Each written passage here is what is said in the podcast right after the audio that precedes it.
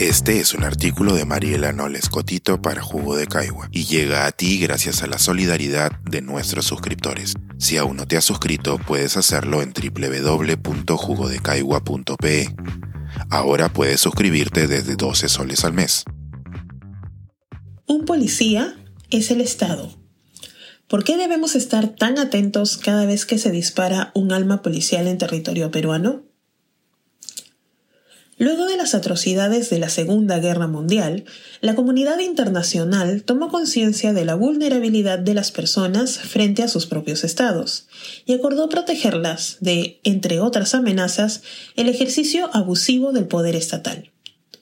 Reconociendo que todos los seres humanos tienen una serie de derechos universales, inherentes, indivisibles y no regresivos, los estados acordaron ejercer su soberanía de manera instrumental a estos derechos, obligándose jurídicamente a respetarlos y garantizarlos sin discriminación. La obligación de respetar exige al Estado abstenerse de realizar acciones que vulneren los derechos de las personas. Por otro lado, la obligación de garantizar implica que el Estado tome y realice todas las acciones y medidas necesarias para prevenir, investigar, sancionar y reparar a los ciudadanos frente a las violaciones de derechos cometidas por los propios agentes estatales, así como por particulares.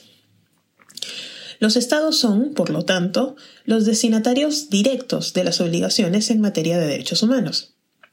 Esto no significa que los particulares no estén obligados a cumplir con los mandatos que se desprenden de ellos, sino que frente a su incumplimiento, es el aparato estatal el que debe adoptar las medidas necesarias para que tales violaciones no vuelvan a ocurrir y sean debidamente investigadas, sancionadas y reparadas. Pensada en esto a propósito de la discusión cotidiana sobre las responsabilidades gubernamentales respecto a las y los ciudadanos heridos o muertos en el contexto del estallido social vigente. Muchas voces se han alzado a comparar las muertes y el uso de la fuerza y las violencias de uno y otro lado. Algunas voces las han señalado como equivalentes. Algunas resaltan unas por sobre otras.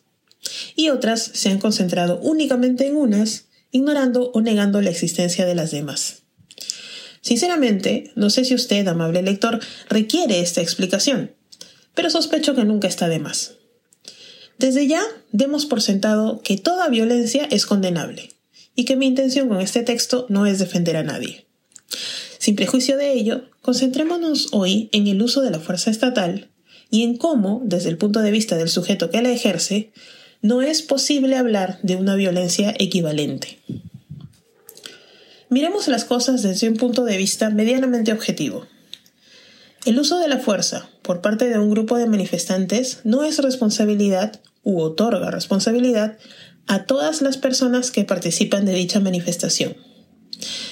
Visto de otra manera, si una familia uno de sus integrantes no tuviera, entre comillas, buenas juntas, no afirmaríamos que es una mala familia, solo que el integrante en particular es o sería, entre comillas otra vez, un mal elemento.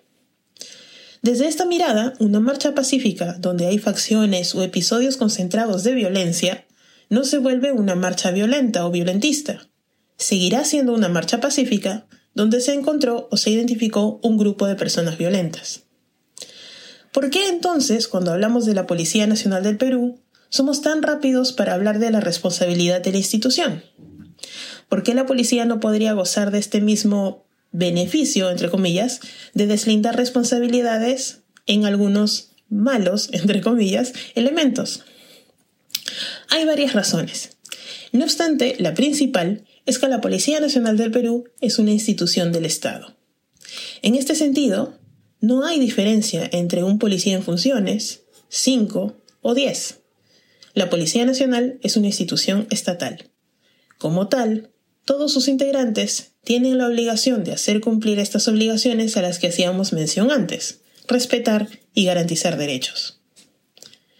En tanto destinatario directo de las obligaciones en materia de derechos humanos, sobre el Estado recae directamente la obligación de limitar su propia capacidad de violencia y de tomar acciones oportunas para que, haciendo su labor, no se vulnere su obligación de respetar y garantizar los derechos de los ciudadanos. Los agentes de la policía como son los agentes de las Fuerzas Armadas y como son los servidores y funcionarios públicos, representan y personifican al Estado peruano. En el caso de las fuerzas del orden, en efecto, estos dan cuerpo a la fuerza coercitiva del Estado. Por eso, un disparo policial, intencional o no, es de responsabilidad estatal. Así, no pueden ejercer desmedidamente sus facultades para mantener el orden.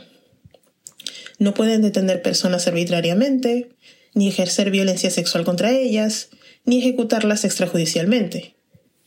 Recordemos que aún los ciudadanos que quebrantan la ley conservan sus derechos a la vida, a la integridad y a un debido proceso. Y recordemos también que un Estado que se entiende a sí mismo sin límites y que viola impunemente las obligaciones que él mismo se comprometió a cumplir, es un riesgo para la humanidad de todos y todas. Según su misión, la Policía Nacional responde al propósito de defender a la sociedad y a las personas a fin de permitir su pleno desarrollo en el marco de una cultura de paz y de respeto a los derechos humanos. En este sentido, la represión desproporcionada de la cual venimos siendo testigos, sobre todo la que utiliza la violencia indiscriminada contra personas que al parecer no conllevan riesgos a la vida y la salud, como los periodistas, el personal de, socorro o transeúntes y personas en retirada, además de manifestantes pacíficos, es tan problemática. Pensar, escribir, editar, grabar, coordinar, publicar y promover este y todos nuestros artículos en este podcast cuesta y nosotros los entregamos sin cobrar. Contribuye en www.jugodecaigua.pe barra suscríbete y de paso espía como suscriptor nuestras reuniones editoriales.